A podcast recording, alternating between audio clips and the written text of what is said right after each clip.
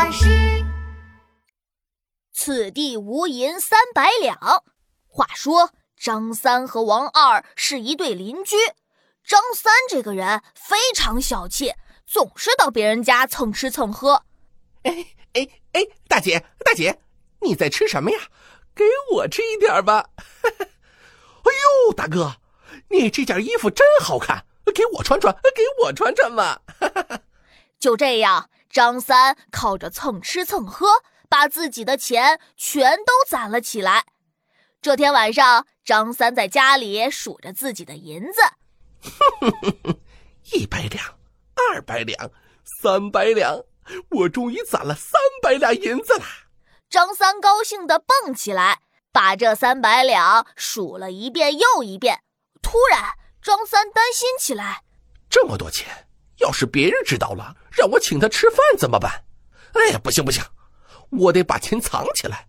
张三苦恼的在家中走来走去。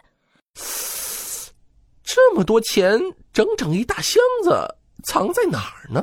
张三想啊想，一直想到深夜，还没有想好该把钱藏在哪里。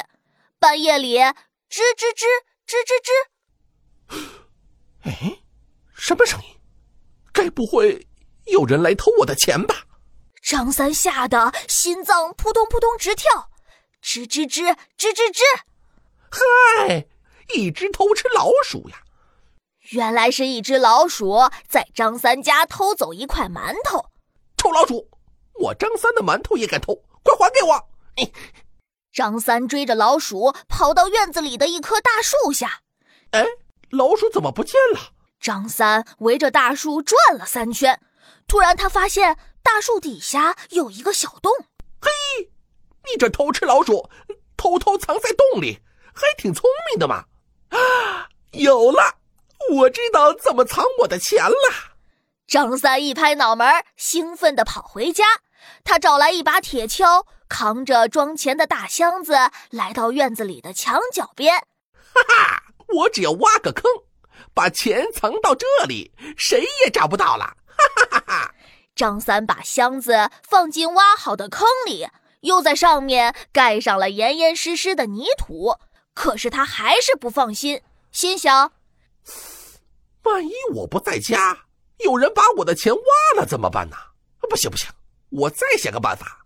张三立刻找来纸和笔，在纸张上写着“此地无银三百两”七个字，然后贴在墙角边。哈哈，我只要告诉别人这里根本就没有钱，就不会有人来挖了。哈哈，我真的是太聪明了。做完这一切，张三拍拍手，心满意足的回去睡觉了。万万没想到的是，隔壁王二此时并没有睡觉，他正在院子里散步呢。张三藏钱的事呀，王二都知道了。张三这个小气鬼，有钱生怕被别人知道，切，还特意写上字条，不等于告诉我这下面藏了三百两银子吗？呵呵，不如。王二的眼珠子转了转，打起了坏主意。他等张三睡着后，偷偷的溜进了张三的院子里。我挖，我挖，我挖挖挖，哈哈，果然有三百两银子，这都是我的了。王二把钱全都装进麻布袋里，背回了家。王二看着偷来的钱，心想：咦，要是张三发现钱被偷了，一定会报官。万一官府怀疑到我怎么办？这一下，王二也发愁了。有了，王二想到一个好办法，他匆匆忙忙拿着笔，跑到张三的院子里，在此地无银三百两旁边添上一句：“隔壁王二不曾偷。”嘿嘿，这样大家就知道不是我王二偷的了，报官也没用喽。第二天早上，张三早早的醒来了。他惦记着自己的钱，连外套都来不及穿好，就扛着铁锹跑到院子里挖出箱子。哎呀，还好还好，箱子还在。可是等他打开箱子时，却惊呆了。呃啊，我的银子呢？我的三百两去哪里了？我不是在墙上贴了纸条的吗？纸条……张三这才看到纸条上的字。此地无银三百两，隔壁王二不曾偷。这下张三明白过来，原来是自己写的话惹出的麻烦。这不是越想隐瞒就暴露的越早吗？